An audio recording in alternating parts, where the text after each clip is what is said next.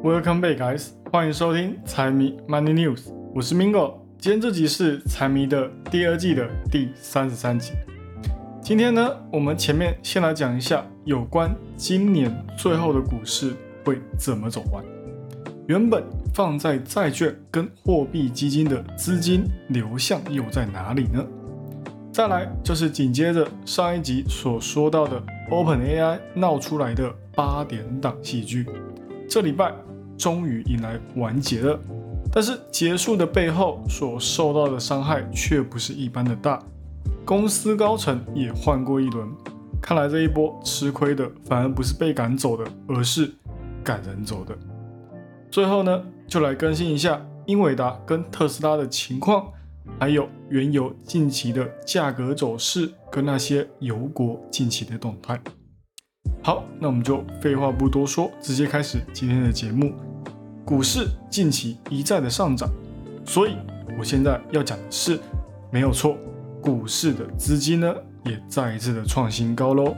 根据美银给出的报告，就在前两周，股权基金就已经涌入将近四百亿美元的进场，同时也是自从去年二月以来的最高净流入，十一月的涨幅更是高达百分之八。也是一九二八年以来的最高水平，就短短的一个月，市场的情绪就从悲观转为极度的乐观。当然，如果从今年的角度来看，买短债跟现金的投资型商品，还是比较多人会选择的产品之一哦。今年光是短债跟那些投资型商品的资金流入呢，就有高达一兆美元。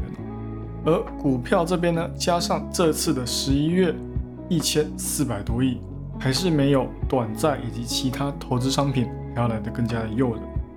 只是也因为十一月的强劲买入，也带动了市场不少投资人跟分析师对于明年的股市有着极度乐观的看法。像是最乐观的美银分析师就给出明年标普。直冲五千的看法，他们给出的理由是乐观，并不是因为降息，而是他们认为现在的市场已经大概了消化完中东战争或是中美贸易之间的地缘政治冲突。那如果真的照美银说的那样的话呢？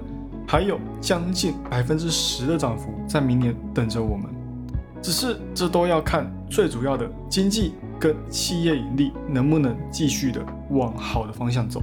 现在市场内的现金肯定还是非常充足的，只要接下来的圣诞行情能够顺利推动，那到年底看跌的机构也不得不追高来应对。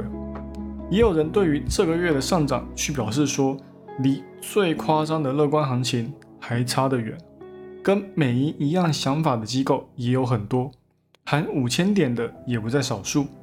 现在通胀的下滑反而还会增加市场的乐观预期，可能最后的涨幅还会比市场想象的来得高。但是资金流向跟基本面一样，终究是相对技术面来讲比较滞后的指标哦，不太能成为乐观的理由。现在的指数也已经进入了一个滞涨的环节，还是有可能会在后面呢出现回调的。接下来精彩的就要来了，OpenAI 自己闹出来的内斗，微软背后抢人，CEO 的出走，底下员工七百名也集体联署要跳槽，现在到底演变得如何了？就在星期四早上，OpenAI 正式在 X 平台上面宣布说，OpenAI 已经跟被赶走的 Sam Altman 达成了协议。公司呢允许他再一次的回来之外，董事会也会再一次换过一轮。新的董事会成员包括原 Salesforce 的 CEO Taylor，并且他也会成为新的董事会主席。还有前任财政部长 Larry 跟问答平台的 CEO Adam。在这之中，最后一个的 Adam 可谓是功不可没啊！如果没有他，Sam 还有可能不会回来哦。OpenAI 还有可能会付出更大的代价。那在 OpenAI 公布这件事情之后啊，被搞的 Sam 也马上就上 X 平台诉说他对这件事情的看法。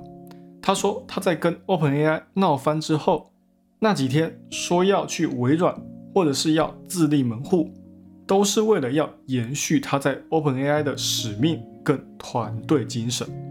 所以当微软的 CEO 纳德拉来拉他去微软的时候，他才会认为说，当下加入微软恐怕才会是他跟他的团队最好的归宿。那现在再次回家之后，有了新的董事会跟微软的鼎力相助，可能还可以再一次加深跟微软的深度合作。当初跟 Sam 一起走的伯克曼也在 X 上面发了一张照片，并且写说他们狠狠的回来了。看来也是因为这件事情，让他感觉对之前的董事会非常的失望的同时。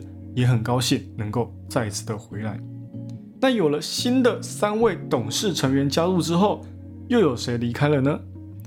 在开除 Sam 这件事情上面闹得最凶的 Ilya，OpenAI 的联合创始人跟首席科学家，也是他主要拉拢董事会开除 Sam 的。但是有意思的是，他跟他们两个的私交其实还蛮好的哦。而且在这件事情的发生之后，他也是非常的后悔，也就是为什么他会在最后去签署员工抗议董事会的辞职信。那随着 OpenAI 这件事情发生之后，Sam 也表示说，他其实之前就想要增加董事会的规模了，以前从九个变为六个人，只需要几个人就可以左右公司的未来走向。这对于 OpenAI 来讲，就不是一件好事情了。那加上现在他们的回国之后，也还是只有五个人。但是相信这件事情之后，他们也会吸取一些教训了。微软也表示说，他们需要之后的 OpenAI 不要再搞耍了。至于浴火重生的 OpenAI 之后能不能越来越好，就不知道了。但是在这件事情，我们也可以看到，虽然说都是出自于同一个公司的。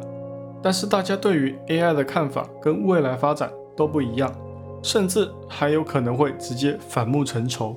所以 AI 最后到底会不会发展到无法控制的局面？我想在这件事情的之后呢，作为离 AI 最近的他们这群人，可能才会给出最后的答案吧。接下来我们来更新一下个股的近况，先来讲一下特斯拉。关于他要在印度建厂的消息也有进展了。印度给出的说法是，允许特斯拉在明年开始向印度市场交付电动车，并且还要在未来的两年内在印度建厂。那如果能够顺利执行下去，这也会是特斯拉在全球范围内的第六家汽车工厂。特斯拉目前呢也还没有确认这件消息。预计也要等到明年一月的峰会上面才会进行公布。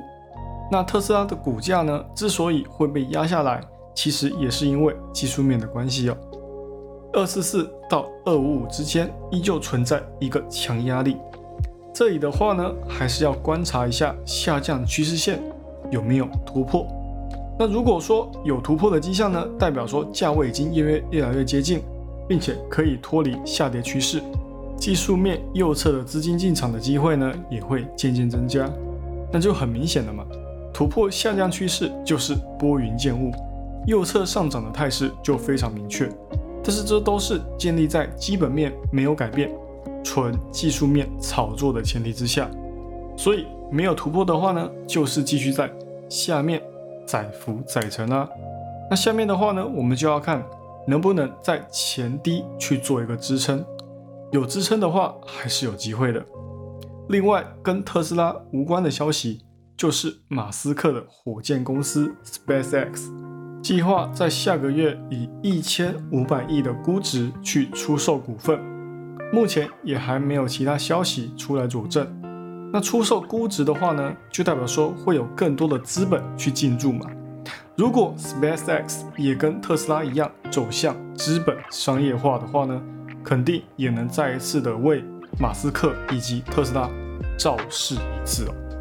那再来的话，讲一下英伟达，最近他们打算暂缓给中国的晶片，英伟达也已经通知中国的客户说，要拿到新的晶片的话呢，可能最快也要等到明年第一季哦。那虽然说这个消息一出来，大家就在猜，是不是因为美国的施压，或者是中国那边出了一些问题哦？反正就是政治之间的关系才会进行推迟嘛。可是哦，英伟达这边呢也马上给出的回应了。之前的一百跟八百系列，的确是因为拜登政府所寄出的禁令，才不得已要一而再再而三的降低算力来避开禁令。但是现在会拖延的原因，是因为英伟达自己对于 H 二十这个新推出的晶片进行整合这方面出现了问题。另外还有两款新的晶片，L 二零跟 L 二，跟 H 二零一样，也是为了绕开新的禁令才推行的。这两款还是会按照原本的进程所推出。所以这个消息一出来呢？股价呢也跌了将近百分之二收尾，算不多也不少，跌得刚刚好。那虽然这一次不是因为政治博弈的关系才推迟晶片效应，但是中美两国围绕在晶片上面的竞争也不会在一时之间就停下来，还是要有对于中国业绩忽略不计的准备哦。至于之前老黄说到的其他地区的需求可以抵消中国的销售。特别是欧美两地的需求还会持续上涨，除非美国又把手伸到其他国家，不然接下来对于英伟达的影响肯定会越来越小。最后呢，就来讲一下原油啦，它的价格最近真的是跌得一塌糊涂哦，这也直接的导致阿拉伯对于其他成员国非常的不爽，他原意是希望说大家能够跟他一样，还有俄罗斯一样。一起减产提升油价，而，结果呢，大家都不听他的话，都爱听不听，爱理不理，所以阿拉伯跟其他国家的谈判呢，也不断的陷入困境之中。本来要举行的 OPEC Plus 会议呢，也是一下说不延迟，一下又说要延迟，而且对于未来的石油市场的前景，他们也是看得非常的悲观。他们还预计，如果 OPEC Plus 还在坚持使用现在的政策的话呢，明年上半年就会出现石油供应过多，油价还有可能会出现更低的情况哦。这也是为什么阿拉伯那么想要跟其他国家一起加入减产的协议之一哦。而且还传出说，阿拉伯只要他们不答应，就会直接释放属于他们的储备原油，跟取消他们原本的减产措施，让油价大跌。就是要死一起死的意思啊！但是预计他们也不敢让油价再一次的大跌，所以市场也是在看这一次的会议上面，这些供油国应该会让供应限制延长，通过限制供应来提升油价，以至于让油价能维持在一定的价格之间了。好了，以上就是今天的财经大小事，财迷 Money News 陪你阅览国际财经，让你不再对财经感到陌生。让财经与你没有距离。喜欢我节目的朋友们，帮我多多推荐给你的亲朋好友。记得 follow and share，一定要给它按下去。还有，不要忘了财迷也有 IG 跟 Facebook 哦，请大家多多帮财迷捧丢几嘞。那就这样喽，我是 Mingo，我们下期再见，拜拜。